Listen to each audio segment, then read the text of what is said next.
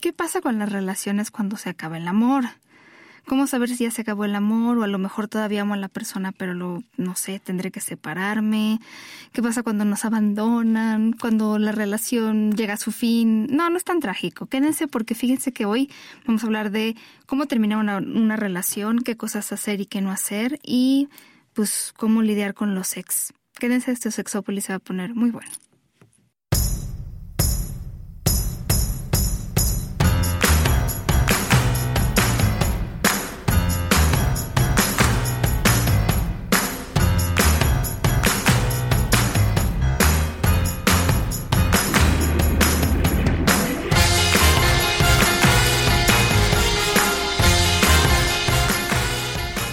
Bienvenidos y bienvenidas a Sexópolis en este día de lluvia en el que casi mató a alguien, pero para eso está el tequila. para no matar a otras personas. Sí, amor, no es, que, lo traiga en el coche en medio del tráfico, pero sí, yo digo, bueno, ¿para qué me peleo? Mejor bebo. Oigan, sí, tenemos muchos, muchos tweets ¿Tú estás contestando algunos para saludos? Sí, claro, por supuesto. Hay, muchísima gente que, siempre nos saluda y agradecemos que, nos escriban. Ya saben, es arroba sexópolis. Ese es el, el, Twitter del programa de Paulina Millán. Y el mío es arroba sexólogo-yaco. Que nos escriban, bájenos. También estamos ya en Facebook como SX Radio y allí obviamente va, se va subiendo todos los programas que vamos eh, que se van eh, grabando y también nos pueden dejar todos sus saludos, sus comentarios. Eh, Paulina en ocasiones pone investigaciones, pone artículos a veces chistosos, a veces muy interesantes, a veces que nos hacen ver y vivir nuestra sexualidad lo que tenemos que ver y aprender. Muy, muy, muy, muy puntual en esos comentarios que pones, Paulina. Sí. Y hoy vamos a hablar justo de la pues no, nos han pedido este tema y la verdad es que yo estoy de acuerdo, es uno de los temas que más me gusta tratar. No es el tema más jocoso, pero sí tengo que admitir que para muchas personas es importante este rollo de terminar la relación, cuando terminar la relación, por qué razones a lo mejor están terminando conmigo. Y la verdad es que sí podríamos hablar cuatro programas de este tema, pero a lo mejor les daremos algunos puntos importantes para que ustedes sepan exactamente qué tienen que hacer, incluso si tienen a una persona cercana que está terminando una relación o que está pasando por esto, pues le puedan echar la mano. Por favor. Sí. Yo, yo lo que diría es, es bien complicado primero para las personas que a lo mejor están en esa duda sobre terminar o no terminar la relación. Creo que es bien complicado tomar esa decisión de, de terminar en el sentido de ¿Cómo saber que ya hemos, llegado al final? Yo veo que muchas parejas, incluso las parejas que van a terapia, sienten como que llegan a un, obstáculo y, sobre, y de ese obstáculo ya no se pueden mover, como que sienten que los problemas ya son circulares. Este, y obviamente la regla de oro es eh, la pareja les da muchas más, muchos más problemas que alegrías, porque todos en la relación de pareja tenemos problemas, pero eh, aún así, cuando los problemas se vuelven mucho más que las, los ratos de buena no sé, buena compañía, ¿no? Este, o, o, van uno a uno, eso es pésimo también. Hay gente que de verdad discute todos los días. Es tiempo de reevaluar la relación, pero sobre todo cuando creo que eh, ya no hay mucho para dónde moverse. Muchas de estas personas, les decía yo, llegan a terapia y a veces lo que el terapeuta es decirles, bueno, miren, este es el obstáculo que está en su camino y que podemos quitar, o a lo mejor también les dice, bueno, es que no es un obstáculo propiamente, sino que ya es el final del camino.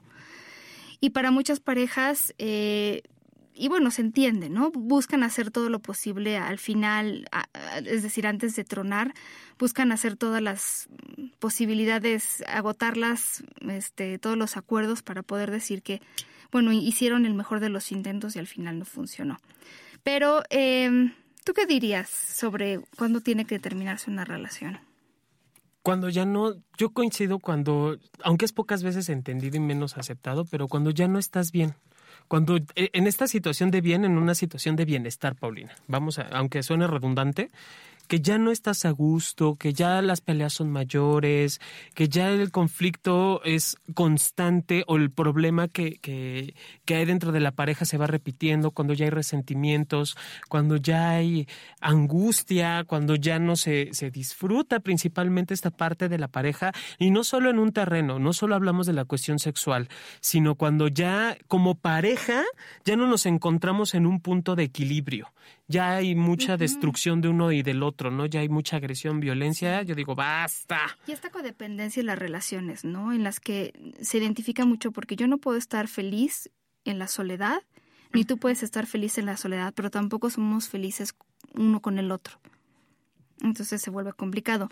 Cuando se ha perdido, por ejemplo, la confianza en la otra persona, cuando se dan cuenta de que van por diferentes caminos, que además déjenme decirles que esto pues esto es parte de la vida. A lo mejor ustedes pudieron haber iniciado una relación y, y, pensar que sí, efectivamente sus vidas iban por el mismo camino, que compartían valores, y de repente las cosas cambian, las personas cambian, y entonces es justo en ese momento cuando hay que ser eh, sabios y sabias para darnos cuenta de que tenemos que hacer algunos cambios. Y que, es, hay que tener esta apertura, Pau, porque sí, muchas veces no, me, no quiero darme cuenta y sigo enredado en estas relaciones raras, porque a veces ya ni son de violencia, o sea, ya la palabra violencia queda corta porque ni siquiera se reconoce, ¿no? Y, he conocido tristemente muchas personas muy queridas que están en relaciones en donde ni siquiera se dan cuenta que ya no tendrían que seguir allí. que tendrían que encontrar. ¿no? De no querer terminarlas. Yo creo que tiene mucho que ver con esta idea y a lo mejor, bueno, para las personas que han pasado por una ruptura les sonará familiar pero la idea de que una relación que termine es un fracaso. No todas las relaciones eh, son para toda la vida y eso es parte de todos los ciclos humanos que nosotros vivimos. Eh, sí es, creo que socialmente, la idea de que una relación de pareja tiene que durar muchísimos años, por ejemplo, ¿no? La verdad es que ni siquiera tiene que ver con la cantidad, sino con la calidad y eh, entender que, bueno, pues al final las personas cambian, las cosas cambian y no es una pérdida de tiempo, no es un desperdicio de tu vida si has aprendido algo, si esa persona te aportó, si tuviste con esa persona buenos momentos, si tuviste una relación de pareja, de compañía, si tuviste hijos, no se diga.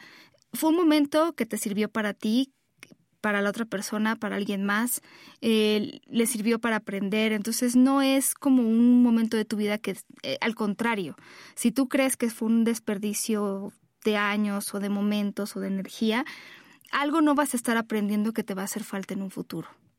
Y, de eso les vamos a hablar también, porque al final eh, las relaciones también hablan mucho de nosotros y de las cosas que tenemos que aprender, de las cosas que nosotros vamos entendiendo que necesitamos y que no necesitamos. Eso es importante.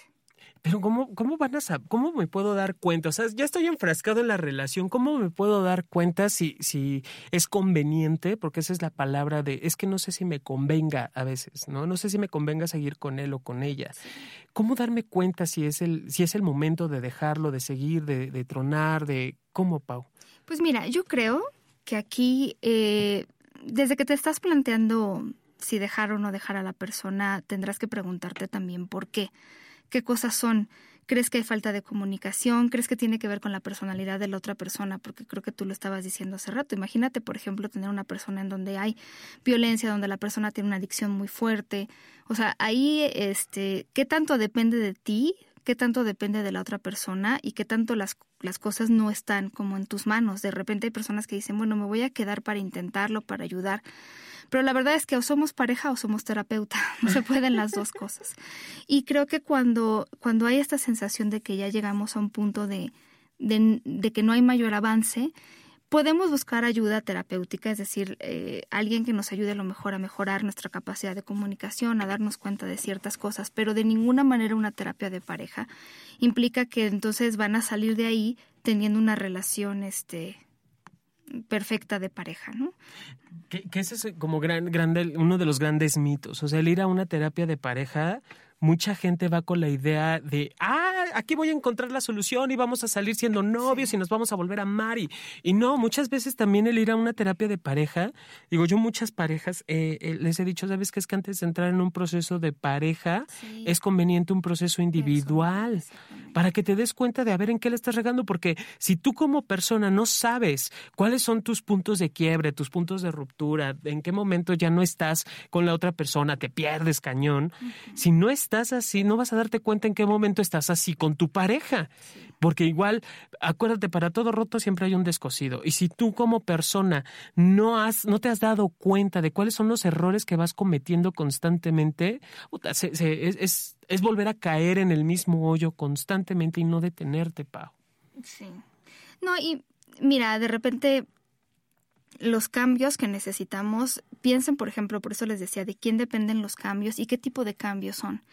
Porque si los cambios son cambiar de personalidad, olvídenlo, ¿no? Yo me acuerdo de una pareja eh, que, bueno, habían tenido muchos problemas, eh, por ahí había habido infidelidades, ¿no? Sobre todo, más bien de parte de ella.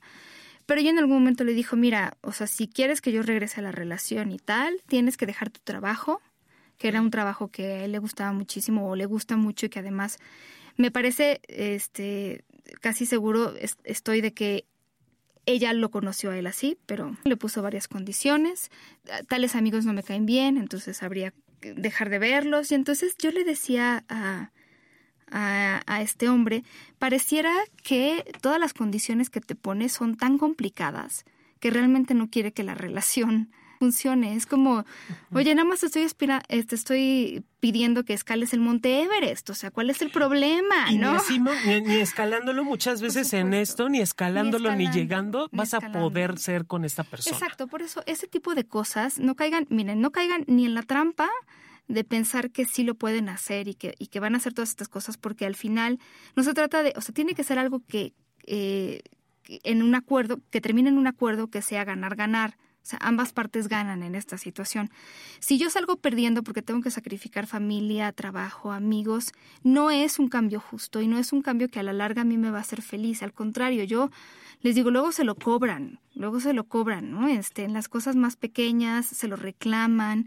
No hagan nada que ustedes sientan que es perder por completo. Y que además, al final, eh, se pueden hacer muchas cosas este, sin llegar a cambios tan extremos, que como dice Jonathan, aunque escalaras el Everest, muchas veces ni siquiera eso.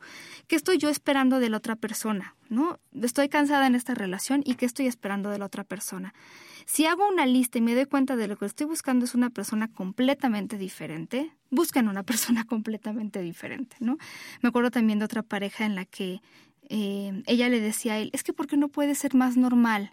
Más como los esposos de mis amigas. Entonces yo decía, bueno, claramente no le cae bien, o sea, ya no digamos, a, lo mejor el sexo es bueno, pero me queda claro que a ella, a él, la personalidad de él no le gusta, no le cae bien. Entonces, sí, lo que yo quiero es que no seas una persona, por ejemplo, tan este, extrovertida o tan introvertida, que no seas una persona eh, que se meta tanto en el trabajo, que no seas tan seria. Si es una lista de cosas que prácticamente le estás pidiendo a la persona que sea algo que no es, no, no son cambios sobre este la vida o la rutina de la persona, sino son cambios en la persona, en la personalidad del, del otro, de la otra, olvídenlo, eso no va a suceder. Lo que ustedes necesitan es otra persona. O estar contigo. O sea, quizá, quizá, no sea estar con otra persona, pero sí quedarte contigo misma. No manches, es que luego también estoy tan con este miedo de qué voy a hacer yo sola, cómo voy a estar yo solo, ¿Qué, qué me va a pasar y qué tal si... Y luego todos vamos a salir en pareja y mis amigos y mis amigas y yo de solo o sola, pues esa parte, digo, esos miedos. ¿Qué va a pensar la familia? es, todo esto que hay alrededor, ¿no? Del, al contrario, no caigan en este, eh, bueno, en, esta también esta trampa de prometer algo, o sea, más bien exigirle algo a la otra persona para que la relación no termine. Eh, a lo mejor yo ya no es que me acuerdo perfecto de un caso que incluso lo mencioné en el libro este que escribí sobre los celos de un hombre que le que le fue infiel a su esposa eh, la verdad es que la relación no es que tuviera cosas tremendas, simplemente fue que pues se habían separado, ya no había como esta comunicación o lo que fuera, y entonces él la vio tan eh, triste, tan acongojada, que le dijo, bueno, mira, yo regreso al matrimonio, pero necesito esto, esto y esto. Y bueno, y le pidió cosas incluso que tenían que ver con su apariencia, cosas que ella hizo, bueno, incluso recurriendo hacia hasta la cirugía plástica y al final él nunca dejó al amante, ¿no? Y terminó en una situación todavía mucho más trágica. Pero es este, no, no, o sea, no prometan, sí, bueno, le voy a echar ganas y me voy a quedar en un lugar donde yo no me quiero quedar. No, no caigan en esa trampa. Y sí, esto que tú estás diciendo pesa también porque romper una relación es bien complicado. Y para la persona que da el paso, que lo propone, siempre el problema que hay es que quedan como el malo de la película o la mala de la película. Y sobre todo si la otra pareja, incluso aunque la otra persona considere o sienta que es momento de terminar, quien lo propone siempre va a quedar como el malo. Y tienes que tener mucha fuerza y mucha inteligencia emocional para poder mantenerte firme en esta decisión sabiendo qué es lo que más te conviene. En ese, en ese sentido, lo que decía John es, es muy cierto. Busquen también ayuda terapéutica para poder recibir ese apoyo, ¿no? Si sienten que va a estar complicado cargar con la familia y la no sé qué y la no sé cuánto. Y lo que sí yo les diría es, no se queden en un lugar. Y ya sé que lo, que voy a decir es súper obvio, pero no tienen una idea de qué tan poco obvio es para algunas personas. No se queden en una relación en, las, en la que no quieren estar con ustedes. Si ya les dijeron, ya no quiero estar contigo, ya no me siento igual. Eh, a lo mejor se los dijeron, no eres tú, soy yo, porque también es el típico. Y a veces de verdad pasa que la persona que está rompiendo no quiere ser completamente o brutalmente honesta para no herir los sentimientos de la otra persona. Pero si ya no quieren estar contigo, no se queden en una relación en la que no los quieren. Yo de verdad conozco parejas y conozco ciclos donde, vamos, es el de, eh, no, la insistencia de es que yo sé que tú sí me amas hay que regresar porque yo sé que tú sí me amas. Bueno, la verdad es que no lo sabes. Y aunque fuera así, yo alguna vez se los dije, una de las lecciones más difíciles que yo he tenido que aprender sobre el amor es que el amor no es suficiente. El amor no es suficiente para quedarte con una persona. No es eso. A veces las parejas se separan, se quieren mucho, tienen muy bonitos recuerdos juntos o juntas, simplemente ya no pueden estar en el mismo espacio, ya no pueden convivir, tienen expectativas diferentes, etcétera. Entonces, no se trata solamente del amor. Y ha habido personas que han tenido que de veras huir, ¿no? Este, de la pareja, salir corriendo porque ya le plantearon de mil maneras distintas a la otra persona que quieren terminar y la otra persona insiste en seguir. Esa, esa parte de no quedarte, digo, tendrías que ser muy, muy poco claro también. Si tú ya no quieres estar con una persona y no te entiende los mensajes sutiles y lindos de es que eh, mejor como amigos, es que tú y yo no podemos seguir juntos, es que este salgo muy tarde de trabajar, los fines de semana no tengo tiempo. O sea, si no te entiende, también te toca ser claro. Porque hay personas o habemos personas que literal, si no me lo dices con pelos y señales de manzanitas y de peras, no te entiendo. Entonces, igual, aunque sea difícil para ti, que una, una forma de, hacerlo es entrenarlo frente al espejo, decirle, a ver, no me interesa una relación de pareja contigo, no la quiero, no la busco, no estoy preparada, no sé, y, y lo único que voy a hacer estando a tu lado es lastimarte. Porque si, si, si, si tampoco la otra persona, digo, es responsabilidad mía transmitir el mensaje. No, y cuando, sí, perdón, cuando tú rompes una relación, es, eso es un muy buen punto. Claro. Igual que no hacerlo cuando están enojados, este, no se lo digan antes de que salga al trabajo una junta importante, eh, no se lo digan en su cumpleaños, este, de preferencia, de verdad, olvídense de los mensajes de texto y por Facebook para tronar. Yo sé que es mucho más fácil en teoría, pero si, si a ustedes les importa la otra persona, este, yo diría que idealmente, eh, a menos que la distancia de veras sea un problema y la comunicación también, que lo hagan en persona. Sí, por favor. Eh, eh, fíjate, bien chistoso. Creo que ya lo hemos hablado antes, Pau, pero entre los chavitos, entre los adolescentes está es que él me eliminó de Facebook. Y tú así de, ¿y, O sea, nada más te quitó de su red social. No, me eliminó. Y eso significa ya rompimos. ¿No? Entonces, eh, definir qué es para ti romper y al buen entendedor, pocas palabras también. O sea, si ya llevan eh, llevan una relación de un año, de los cuales siete meses se, las, se la han pasado del chongo y como perros y gatos, pues digo, ya te dice, te, elimina del Facebook, digo, bueno, ya da por terminada esa relación. Facebook también, pero sí, por ejemplo, eh, no lo hagan en un lugar público, a menos que de veras sientan que su vida o su integridad corre peligro, porque imagínate, súper incómodo, no sé si les ha tocado ver parejas así, que está la mujer o el hombre ahí todos llorando y acongojados, estás en un lugar público. Eh, este, no le pidas a otros que vayan y le digan, no sé, es decir, trata de cuidar a la persona la que, con la que está rompiendo, ¿no? Yo sé que para, para la persona que también pide esta ruptura puede ser muy difícil, pero sí un tema muy importante si lo que ustedes quieren es avanzar, porque cuando uno rompe una relación, si lo han vivido o han vivido alguna crisis terrible como perder a alguien cercano, este, cosas de veras complicadas, perder amigos o alejamiento de personas queridas, pues es, es, un momento de duelo muy difícil en el que seguramente van a estar súper tristes y a lo mejor no funcionando al 100%, seguramente no funcionando al 100% durante algunos días. Diría yo que las dos primeras semanas son como las más complicadas. Es el duelo mayor, ¿no? Es el momento en el que vamos a sentir más tristeza. Después de ese periodo, los días van a ser diferentes, a veces nos vamos a sentir bien, a veces nos vamos a sentir mal. La verdad es que la ruptura puede llevar los mismos pasos o el mismo proceso que los otros duelos en la vida. Por ejemplo, la negación, primero negar que no es, no es difícil, incluso como que decimos en México, no me cae el 20, no, no acabo de asimilar lo que está pasando. El enojo es otra etapa que también se manifiesta en el duelo, eh, incluso reclamándole a la pareja, cosa que no le recomiendo. Después está la negociación, a lo mejor en el, incluso en la cuestión de la pareja, poderle pedir que reconsidere, este, que, ahorita veremos por qué no es, recomendable. Luego viene la tristeza, la depresión, eh, que es otra etapa importante, y después y finalmente la aceptación. Pero lo que primero tendremos que hacer cuando hay una ruptura es aceptar que la ruptura está, ¿no?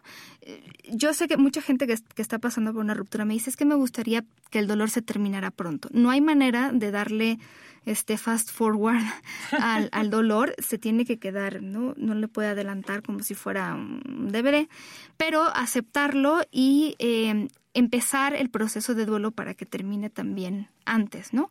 Si, si estás todavía, yo de verdad no les recomiendo que tengan eh, contacto si se puede, porque a veces de verdad ni siquiera eso es posible, pero eh, no tener contacto con el ex o con la ex. Había, hay un autor de un libro que se llama The X Factor, que se apellida Browning, y él decía, borra el teléfono de, de, de, sí, el, el, número de tu teléfono, ¿no? Y a lo mejor, si, por si acaso necesitaras el teléfono, escríbelo en un papel y dáselo a un amigo o una amiga. ¿No? No te sientas tentado o tentada a llamar. E, en esta parte, por ejemplo, de las redes sociales, no necesitas eh, eliminarlo, pero yo sí les recomiendo que eh, para evitar torturas le quiten eh, como que la actualización del estado. Hay una manera de hacerlo. Si, si, ustedes se van, por ejemplo, donde tienen los amigos, les va a salir una ventanita, si le, como si le picaran, pero no le piquen arriba al amigo y va a salir este, siguiendo y dejar de seguir. Entonces, en eso ya no les va a mandar mensajes de las cosas que está haciendo. Eso es importante también, porque eso puede nada más, mucha gente se la pasa viendo qué hace el ex, con quién está saliendo, qué cosas pone, si está feliz, si está triste. Y nunca es siempre perder, perder, porque si está feliz, porque está feliz. Y si está triste, porque está triste. Y si sale con alguien o no sale con alguien, es siempre muy doloroso y no te deja avanzar. Entonces no necesitas eliminar a la persona, simplemente ya no estar al pendiente de todo esto porque puede ser, lo puede complicar, o sea, es como esta herida que sigues abre y abre y abre y abre, ¿no? Donde te estás torturando constantemente. Este tipo de, de, torturas, que es como muy masoquista la situación, pasan muchos años incluso para que, si, si, si fue una relación muy significativa para ti, pueden pasar años, no estamos hablando de, de días, semanas o meses, hay personas que se quedan muy clavadas por mucho tiempo. Si, si este proceso de duelo que, que ya nos narrabas, Pau, tiene una duración mayor, año y medio, dos años, estamos ya hablando de una situación, no quiero utilizar el término psicológico, pero sí es conveniente ahora, ¿no? Es una situación patológica que requiere incluso hasta de cuestiones médicas, de cuestión de, de, cuestión de tomar algún tipo de fármaco que nos ayude a, a, superar este tipo de circunstancia que se está viviendo. Ahora, en, este, en esta línea, digo, es como hacerte el harakiri, siempre digo. ¿Para qué ves el Estado? ¿Para qué ves su, para qué la buscas, en, la stalkeas en Facebook, en Twitter? O sea, finalmente es algo que te va a lastimar. Y entonces es prestarle más atención a la otra persona que a lo que tú estás sintiendo. Y eso, y esas circunstancias, Pau, en lugar de ayudar o beneficiar, siempre terminan como eh, rompiendo, desestructurando más a la persona. Porque además me, me, ha tocado acompañar a muchas personas en este proceso de ruptura y demás, Además, cuando están encontrando esta parte de la estabilidad y de pronto la estalquean, son como irse 20 pasos para atrás y volver a lastimar y volver a vivir. Curiosamente, volviese, comienza de nuevo el proceso de duelo. Otra vez, exactamente. Díganle a sus amistades incluso que no quieren saber nada de esa persona, porque no falta el que llegue y te dice, oye, es que vi a tu ex con no sé quién. No hagan eso, no conviene y no ayuda. Eso que dice John es muy importante. Cuando pasas por un momento así de duelo y de mucho sufrimiento, lo que te tienes que concentrar es en las, digamos, funciones básicas de tu vida. Comer, dormir, ir a trabajar o ir a la escuela. Y son cosas en las que te vas a tener que concentrar. No se hagan, eh, ¿cómo decirlo así? No se exijan demasiado. Es un momento de por sí difícil, si de repente se les olvidan las llaves, pues es natural, están pasando por un momento complicado. Céntrense en las cosas más sencillas, no se exijan demasiado. Y eso que decía Jonathan, céntrense en ustedes, porque si empiezan a seguir el Facebook y ver qué caramba se está haciendo, eh, no les va a ayudar a que ustedes, digo, se sientan se sientan bien y, tengan una, porque también es muy importante esta parte en la que ustedes se ponen a pensar sobre cómo pasaron las cosas y qué podrían haber mejorado. Entonces no, no hagan eso, concéntrense en ustedes y pidan ayuda. Incluso si ustedes tienen un amigo o una amiga en esta situación, díganle, oye, ¿qué te puedo ayudar? ¿Quieres? Voy a pasar al supermercado o a la farmacia. ¿Quieres algo? Este, o fíjate que hice tal comida, te traje que son cosas que de verdad pueden ayudar porque son cosas muy sencillas y, me refiero a cualquier tipo de duelo, ¿eh? o sea, incluso la pérdida de alguien, ese tipo de cosas muy básicas. Eh, pueden ayudar mucho. No, no se, no se, se centren mucho en vamos a la fiesta y vamos al cine ahorita para que te revientes y te olvides del ex. Pues no, no va a ser posible y a veces no ayuda. Pero las cosas más básicas como, oye, ¿quieres que te convide algo de comer? ¿Quieres que te compre algo? ¿Quieres que yo le llame a alguien? Algo, ¿no? Como estas cosas que nos cuestan el doble de, de hacer cuando estamos en una situación difícil o muy triste, ¿no? A veces esas personas, pues, con tal de no cocinar o ir a, ir a comprar algo, no comen, entonces pues sí, creo que puede ser una gran ayuda este tipo de apoyo, pero no buscar que la otra persona se lastime. No se torturen tampoco con el por qué. He oído muchas personas, pero ¿por qué tronó conmigo? ¿Pero por qué? Y la explicación puede haber sido muy buena, ¿no? Con pelos y señales, o puede haber sido muy mala, pero es algo que ustedes no pueden cambiar.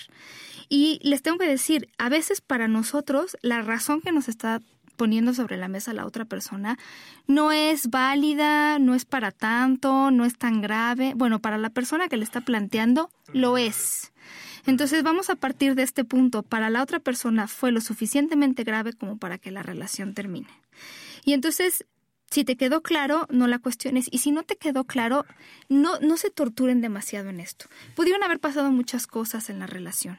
Eh, hemos hablado mucho de parejas tóxicas, de qué no hacer y qué, y qué podemos hacer en una relación.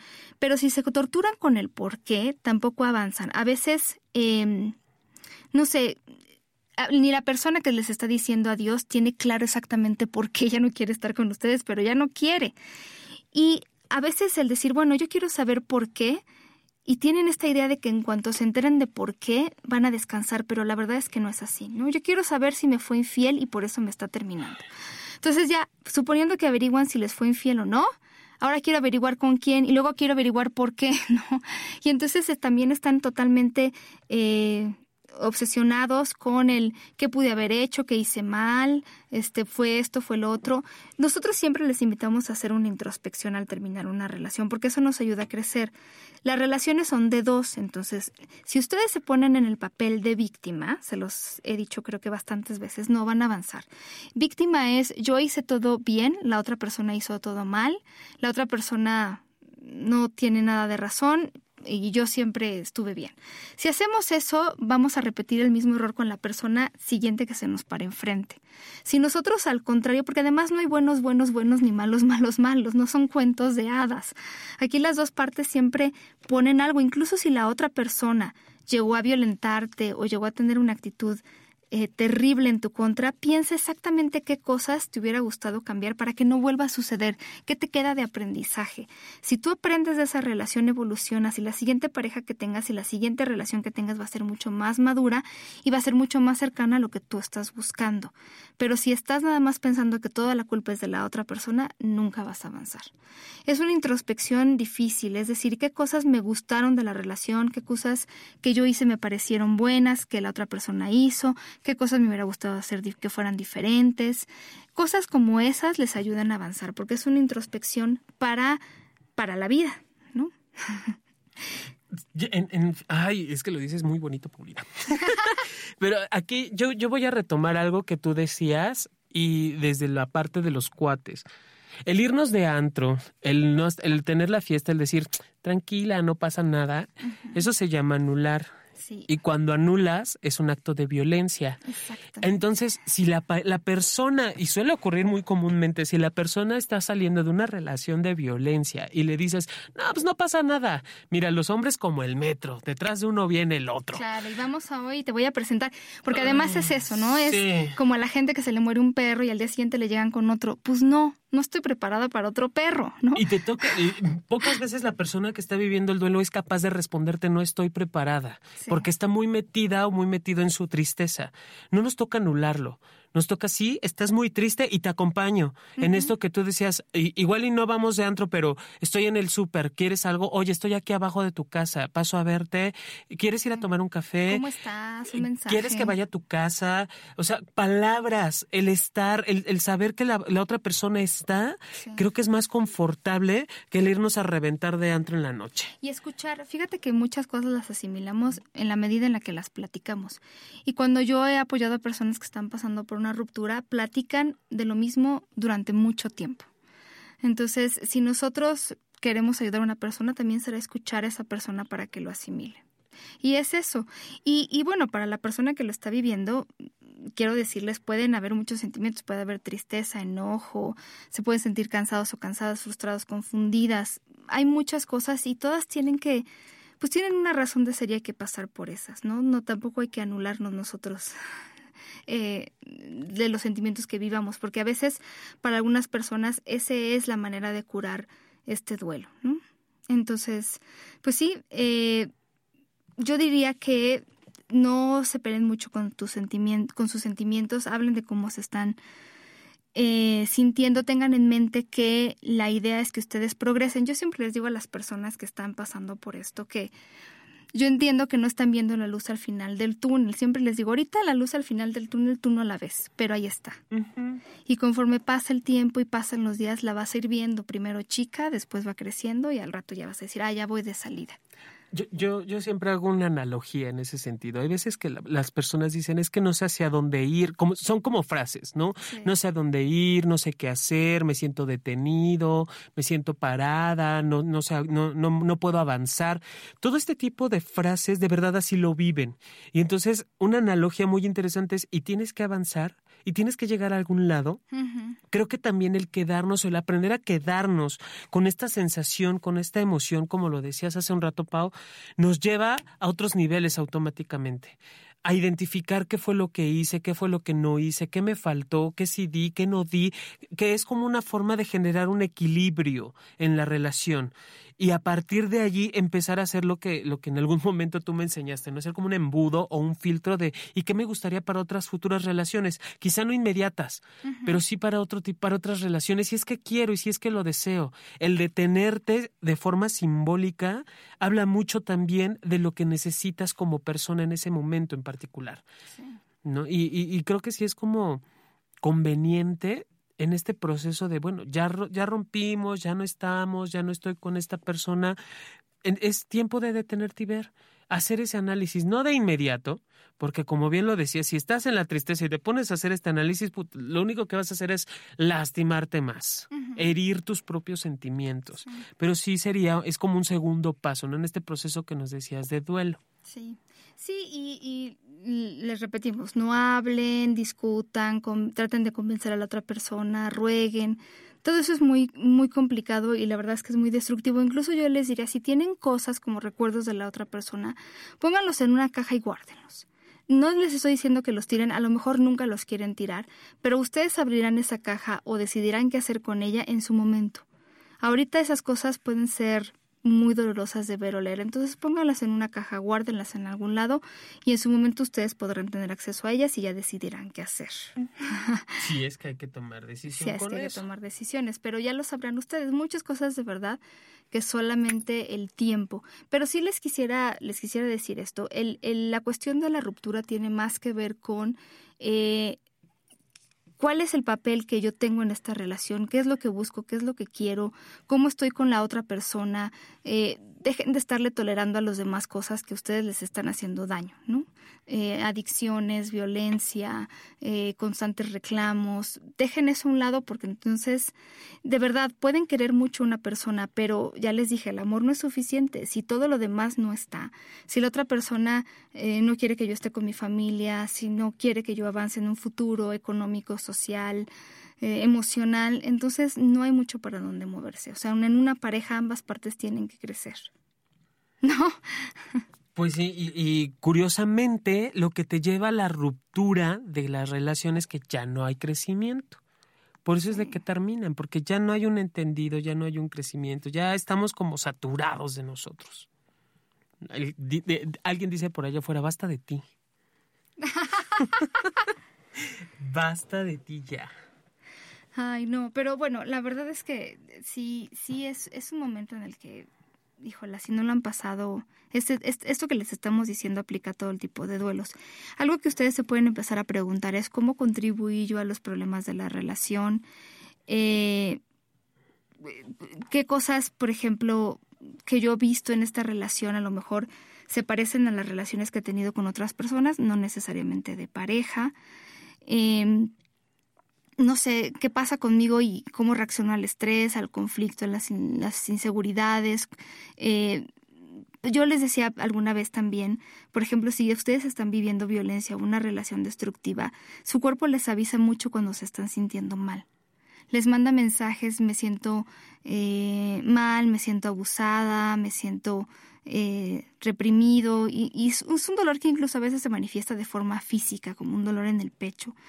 No callen esos sentimientos porque les están avisando cosas importantes. A veces callamos y terminan de veras por callarse y entonces ya no nos avisan. Sí. Y, cuando hay estos silencios es cuando más nos rompe la madre. Ah, yo, yo sé que me voy muy técnico, lo sé, pero... Yo sé, yo sé. Sí, y además, eh, bueno, piensen también en las amistades. Muchas veces, eso lo he oído mucho, las parejas que terminan es, todas las amistades eran mutuas y entonces tienen que empezar por generar nuevas amistades. Entonces se vuelve bien complicado porque nunca se dieron cuenta de que en realidad todo lo que hacían lo hacían con la otra persona. Y ya de repente es un momento en el que tienen que reencontrarse y decir, ¿y yo quién soy? Porque yo era todo lo que parecía que éramos en pareja, pero en realidad no sé si sigo siendo yo, si eso sigue siendo lo que yo quiero, si son los amigos que quiero seguir teniendo, etcétera. Porque hay muchas personas que se pierden en esta relación de pareja. Sí, y perdidos no vamos a llegar a ningún lado. Mientras no dejes de ver a tu pareja, ¿cómo saber? Creo que esa podría ser una de las primeras preguntas que veníamos haciendo, Pau. ¿Cómo saber mientras no dejes de ver tus necesidades y no dejes de ver a tu pareja y no dejen de empatar en estas necesidades, creo que pueden tener una salvación, por así decirlo, y no porque estén enfermos, pero creo que puede haber algo que, que, que sostenga la relación porque te sigo viendo como pareja, te sigo teniendo, sigo estando contigo. Entonces sí hay forma de determinar si sigo o no con alguien y es a partir del vernos como pareja. Fíjate que hay un autor que de repente he citado que se apellida Gottman y él dice que eh, una relación tiene futuro siempre y cuando tú puedas pensar en tu pareja de forma positiva. Es decir, ya decíamos, todo el mundo tenemos problemas, altas y bajas, pero si tú cuando cierras los ojos piensas en tu pareja en general como alguien con quien quieres estar y de manera positiva, esa relación tiene futuro. Si ya la ves con más cosas negativas, no. Incluso, este, puede haber, por ejemplo, si son cinco negativas por una positiva, tampoco sirve. Él dice mucho que puede ver que una, una, pareja, la puede ver discutir y darse cuenta si esa pareja tiene un futuro o no.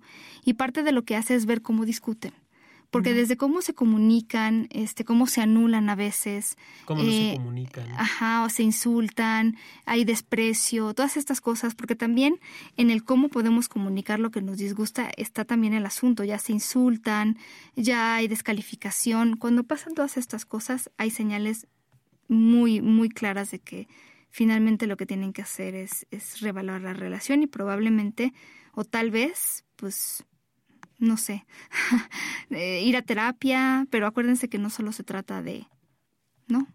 De, de el terapeuta va a arreglar absolutamente. No, no es arreglar, nadie, nadie, no hay nada descompuesto, es, es ver y aprender a ver cómo lo hacemos para escucharnos, para no escucharnos, para anularnos, para vivir en los silencios también. Ese es, wow, eso es muy, muy fuerte, que, que pocas veces la gente se da oportunidad de, de detener a ver en la relación de pareja si, si es algo así o no. La gente cree que comunicarse es nada más abrir la boca y decirte lo que pienso y siento. O bueno, más lo que pienso. Pocas veces se expresa lo que siento. Pero va mucho más allá. Es aprender a escucharte, ¿no? Y que lo dice sabiamente el maestro Juan Luis Álvarez Gallú. Es, eh, antes de, de aprender a discutir en pareja, tengo que aprender a escucharte y que ese es el órgano sexual más, más importante, ¿no? El, oído. Si no te escucho, si no sé qué quieres, si no sé eh, para dónde vas, qué buscas, qué esperas de mí, pues va a estar en chino que podamos seguir comunicándonos. Otra cosa que también puede ser una buena señal, yo cuando me dicen, bueno, ¿qué hago? ¿No? De repente mis amigas o mis amigos me dicen, esta persona no te conviene. Yo siempre digo, hay que escuchar. Al final la decisión la tenemos nosotros, pero a veces no hemos escuchado a personas que de verdad nos hubiera gustado escuchar en su momento. Escuchen también, si, sobre todo si las personas les están diciendo, me preocupas porque me preocupa la situación que tienes en tu relación, me preocupa tu bienestar, hagan caso a lo que les están diciendo. Si ustedes empiezan a cuestionar, por ejemplo, la salud mental de su pareja, ¿no? Lo ven como defensivo, agresivo, este, paranoico, paranoica, hace cosas que a ustedes les les asustan. Eso también es, un, es una, ya les decía yo, no somos terapeutas, somos pareja. Entonces no se trata de que por mucho amor esta persona va a tener una buena salud mental, porque a veces, pues sí, hay conflictos en la persona que no nos toca a nosotros resolver y que a veces lo que hacemos es ir cargando. Y nosotros tenemos que identificar en qué momento ya vamos cargando las cosas y en qué momento en realidad este, pueden cambiar. Y cargar es cuando de verdad ya la relación está muerta y lo que cargas es el cadáver, con todo respeto. Pero sí, hay gente que se empeña en estar ahí cargando el cadáver y esto se, abre, se hace todavía más complicado, ¿no? Ya no hay ahí nada que rescatar. Eh, y nos estamos haciendo mucho daño, porque además quiero decirles que si ustedes pretenden mejorar una relación de pareja, es una situación en la que tienen que participar dos personas. Es decir, si yo tengo todas las intenciones, toda la capacidad, toda la disposición y hecho este en mano algunos de los consejos y voy a terapia y la otra persona no tiene ninguna intención de cambiar, no hay manera, ni para adelante ni para atrás. Y ahí es cuando les decía, bueno, pues a lo mejor podremos amar a mucho, mucho a esta persona, pero claramente esta persona no está en un momento clave para solucionar los problemas y probablemente nunca quiera.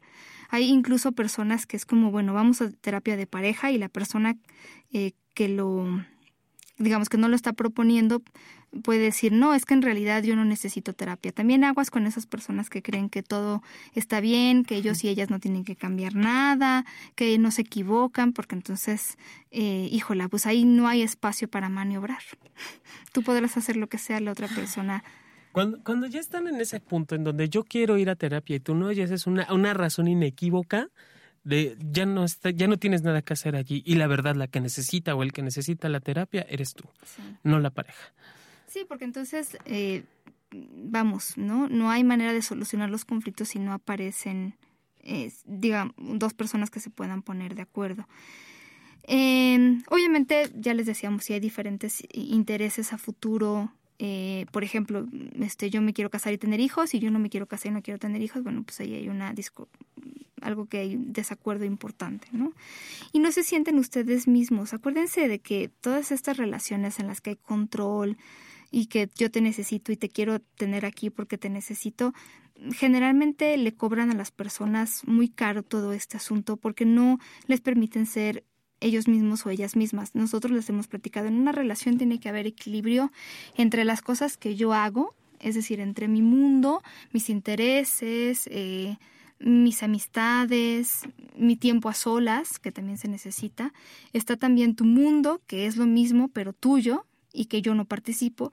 Y hay un mundo de ambas partes en el que a lo mejor podemos hacernos caso de, cargo de la casa, pero también en el que tenemos un momento de intimidad no pueden estar todo el tiempo juntos y juntas, no todo lo tienen que hacer juntos, no todo el tiempo tiene que gustarles las mismas cosas, tener las mismas opiniones sobre política, sobre este cine, es imposible. Y qué bueno que existen las diferencias, o sea, en ese sentido yo siempre voy a apelar a que todos y todas tenemos ideas, formas, maneras, pensamientos, estructuras. Es más, aún siendo, lo, hablaba o platicaba con un amigo muy querido hoy en la tarde, ¿no? Aún siendo hermanos gemelos y criados por los mismos padres bajo las mismas circunstancias, las experiencias nos llevan a ser completamente diferentes. Y eso hay que entenderlo. Si imagínate si eso se da entre hermanos gemelos o hermanas gemelas, ¿cómo será la relación o cómo tendría que ser la relación en una pareja. O sea, es alguien que creció en una situación completamente distinta y diferente a la tuya. Sí. Y desde ahí entender, me toca entender y comprender. Sí, y eh, bueno, sí, finalmente las experiencias nos hacen diferentes a todos. Y si yo ya, por ejemplo, no tengo tiempo o ganas de pasar un rato con la pareja, también es una señal de que a lo mejor hay algo que ahí tienen que revisar. Em, y, fíjense, la, la, familia puede ser un asunto ah, fuerte, porque muchas personas, decíamos al principio, se quedan por la familia, por los hijos, y entonces de veras empiezan a vivir vidas para los demás. Yo quiero decir, además de los hijos, es un mito, ¿no? Yo conozco, creo que alguna vez les platiqué a un buen amigo mío que de niño fue y les dijo a sus papás, ¿y ustedes por qué no se divorcian? ¿no? Entonces ellos quedándose juntos por los hijos y los hijos padeciendo y sufriendo la relación de los padres que ya no tenía por qué continuar, si hasta un niño de ocho años se daba cuenta, ¿no? Eh, sí, exactamente. Y a veces ir contra la familia por cuestiones culturales y porque además la gente, la gente, de repente le parece muy fácil juzgar las relaciones de pareja desde afuera. La verdad es que lo que pasa al interior de una pareja nosotros no lo sabemos. No. No nos consta, no, no sabemos. A veces uno piensa, claro, es que ella es una muy buena mujer o es que él siempre ha dado todo y en realidad resulta que es al revés. Hay gente que tiene una cara afuera y otra cara adentro. Entonces nada más les digo, si ustedes creen que pueden juzgar, eh, yo les diría 9.9% de cada 10 veces se van a equivocar. Eh, a veces incluso es este asunto de tomar lados, ¿no? De yo me voy con tal persona, yo me voy con tal persona siendo amigos y, y la verdad es que no, no se trata solamente de eso. Cada, no sabemos lo que pasa al interior de una pareja. Si es que él le fue infiel, pues sí, pero tampoco sabemos qué ha pasado antes de eso y después de eso. Solo lo que pasa a puerta cerrada es entre la pareja. Y me parece que si ustedes ven que algún familiar, amigo suyo, está pasando por esto, traten de apoyarlo también a nivel familiar, porque a lo mejor yo me quiero este, dedicar a decirles a mis familiares que no, en esta familia no puede haber rupturas, ¿no? No puede haber este que cambio de pareja. Y lo que estoy haciendo es incluso poniendo en riesgo pues la, la integridad emocional y hasta física de una persona, ¿no? Digo, la verdad, hay familias que se ponen muy, muy densas, no lo vamos a negar, pero al final eh, tomen la decisión. Yo sé que es más difícil, ¿no? Entre más cosas se vayan acumulando. Si yo quiero tronar y mi familia no quiere, y yo estoy segura, pero este mi pareja no quiere, se van acumulando y es bien difícil como plantarte y decir, a ver, esto es lo que yo necesito y lo tengo claro. Ya cuando la familia interviene, estamos hablando de otras cosas. Sí. Se llama metiche. Cuando estás googleando cómo romper una relación, momentos para romper una relación, ya es una buena señal de que a lo mejor. Pues ni tan buena. O sea, si, si no estás a gusto, pues no es tan buena para ti. Y si googleas eso, es como A ver, ya no te entendí. ¿Está buena la relación o no? Además, creo que hay, alguna vez lo decíamos, hay parejas que dicen, bueno, pues es que yo no odio, no lo odio o no la odio. Tampoco lo amo, pero no lo odio. Y entonces es como esta, o sea, en esta situación en donde ya es como una, un momento muy cómodo en el que no tengo que odiar, no tengo que hacer nada, pero tampoco me estoy moviendo y estoy haciendo nada por mí porque a lo mejor no lo odio y no nos peleamos, pero no lo amo y no la pasamos bien y entonces, pues en algún momento va la crisis, en el mejor de los casos va a venir y tendremos que separarnos, pero también en, en esta situación en el que parece como que estamos pendiendo de un hilo puede ser también muy peligroso. Qué cagado. Hay gente así de, y es más fácil porque es más barato vivir así. Sí, hay conveniencias. Siempre van a haber conveniencias en donde yo tengo que estar con él o con ella. Y eso, si quieres tronar una relación, también tienes que ver, a ver, ya no estoy a gusto, pero no sé cómo terminarlo y estamos bien y demás. Pues entonces ponte a ver cuál es la conveniencia de estar con esa persona. Igual. ¿Qué ganancia secundaria tienen? ¿no? Así es, y que muy poca gente está dispuesta a verlo, Pau. Porque las, estas conveniencias, vamos a entrecomillar, como me percibo ridículo, suelen ser avergonzantes, porque no hay una, una realidad detrás de estas conveniencias. Y como no puedo expresarlo, no puedo decirlo porque caigo o, eh, o puedo caer en ridículo, entonces lo mejor es callar y decir, es que no sé cómo terminarlo. O encuentro la salida más fácil para mí o la frase más adecuada para mí. Pero es, esto, estas conveniencias hay que tenerlas muy, muy presentes. Sí, no se queden obviamente con alguien que no, no les respeta, trata de controlarlos, todo el tiempo les se vuelve dependiente de ustedes. Esas son como de las razones más comunes para terminar una relación o incluso para que ustedes les digan ya no quiero más a pesar de que no les digan tal cual. Pero a lo mejor lo que te quiero decir es que me siento controlado, controlada por ti o eres una persona muy dependiente. También pónganse a pensar qué tanto sienten que pueden ser ustedes mismos o ustedes mismas con su pareja.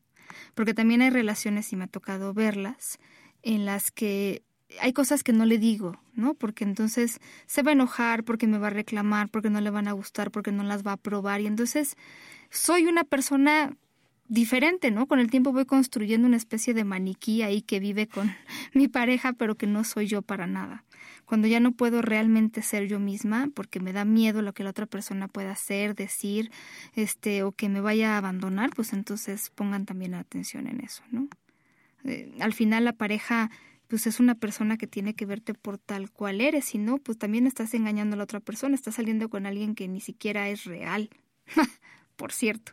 Es parte de tu creación, de tus alucinaciones visuales, auditivas, mentales. Sí, es como decir, no considero que mi pareja sea una, un amigo o una amiga. En realidad, cuando le platico cosas me siento peor no me da soluciones, sino que me invalida, como decía Jonathan, ¿no? Llego y le digo que tuve un mal, un mal día porque mi jefe es una persona violenta y entonces, ay, pero bueno, este, ya mañana será otro día, Entonces ya estoy verdaderamente, pues no le puedo contar nada porque se siente horrible mi corazón, este, diciéndole, no, yo vengo con un problema muy grande y tú me estás diciendo que, pues no es para tanto. Por Dios. Y bueno, pues también, si no están seguros o seguras, pasen un tiempo a solas y vean también cómo se sienten, qué tanto extrañan a esa persona. A veces lo que hay es mucha rutina, eh, ya como muy destructiva, esta parte en la que, bueno, no es malo, pero tampoco es bueno, pero no conozco otra cosa. Y a lo mejor pasando un tiempo con amistades en otro lado, en unas vacaciones, se dan cuenta de que ni siquiera extrañan tanto a esa persona y de que a lo mejor pueden hacer o, están haciendo cosas que en realidad no sentían que podían hacer cuando estaban con la persona. Eso es una buenísima señal. Ay. Ay. Y pidan ayuda si ustedes sienten, creen que no van a poder con esto, porque sí es, es un asunto complicado. O sea, yo me acuerdo que alguna vez tuve una ruptura amorosa y tuve que yo sentí que tuve, y me parece que fue una decisión acertada en su momento, pedir un tiempo en el trabajo. Yo no sentía que me podía desempeñar eh, frente a otras personas de la misma manera. Necesitaba un par de días para estar conmigo, para a lo mejor llorar, para estar pensando en todo lo que tenía que pensar y no, porque a lo mejor en el trabajo pues si estoy pensando en otra cosa simplemente no estoy ahí. Y, y ir a terapia es importante, eh, ver que les pueden, cómo les pueden ayudar estas personas que ustedes han considerado sus amigos o amigas. Eh, hagan algo eh, todos los días para, para sentir que van sanando, ¿no? Eh, lean algo, hagan ejercicio, mediten si ustedes quieren, oigan música, algo que todos los días les haga sentir un poquito más esta conexión con uno mismo, ¿no? Para que la conexión regrese, como decía Jonathan, a ustedes y no esté en la otra persona. O sea, esas cosas que tienen que hacer todos los días no implica estoquear en Facebook, ya quedó claro.